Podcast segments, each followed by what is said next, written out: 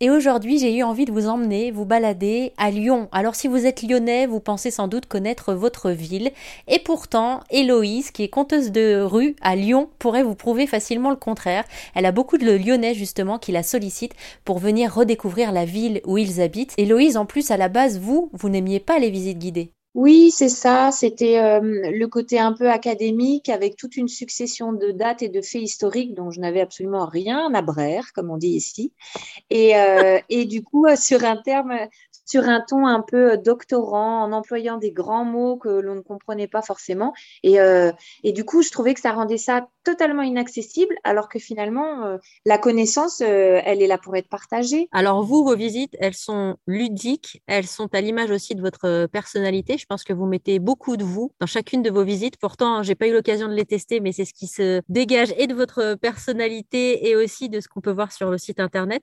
Comment vous arrivez justement à les incarner, vos visites? Eh bien, parce que toutes les visites que je présente, elles ont une petite particularité, euh, en tout cas un endroit particulier que je peux adorer ou euh, quelques, quelques lieux où il me serait arrivé quelque chose. Et donc, je crois que j'ai un lien avec chacune de mes balades. Et donc, à chaque fois, je suis ravie de raconter des histoires, de faire euh, connaître aux gens des quartiers qui parfois ils n'ont jamais traversé ou qu'ils ont pu traverser 25 fois et qu'ils n'ont jamais vraiment regardé. Et je trouve que c'est ça qui m'anime en fait. C'est la passion de montrer aux gens qu'il y a de l'extraordinaire dans l'ordinaire de tout le monde et dans la banalité des choses. Alors là, je prends le train où j'arrive à me télétransporter à Lyon. Où est-ce que vous m'emmenez en premier et qu'est-ce que vous me racontez sur cet endroit? Un de mes endroits préférés, parce qu'en réalité, il y en a beaucoup, mais un de mes endroits préférés, c'est une balade que je fais dans le quartier euh, Saint-Just, Saint-Irénée.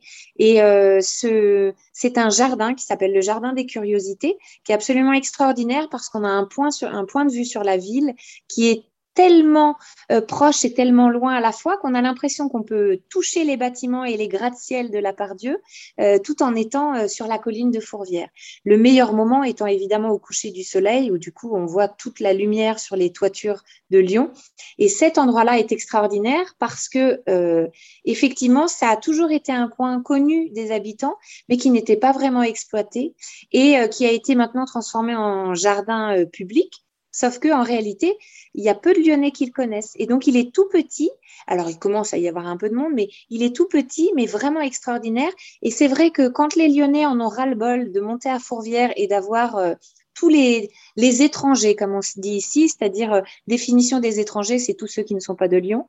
Et donc, quand on a tout le monde qui est à Fourvière, eh bien, sur l'esplanade de la basilique, on est très content de pouvoir se retrouver ici euh, entre soi, comme on dit ici. On vous imagine, par exemple, euh, je sais pas moi, comédienne pour être capable de faire ça, mais pas du tout. Vous avez commencé par la psycho. Oui, tout à fait. J'ai un bac plus 4 en psychocriminologie spécialisée en toxicomanie. Brillantes études de psychologie qui n'ont servi absolument à rien.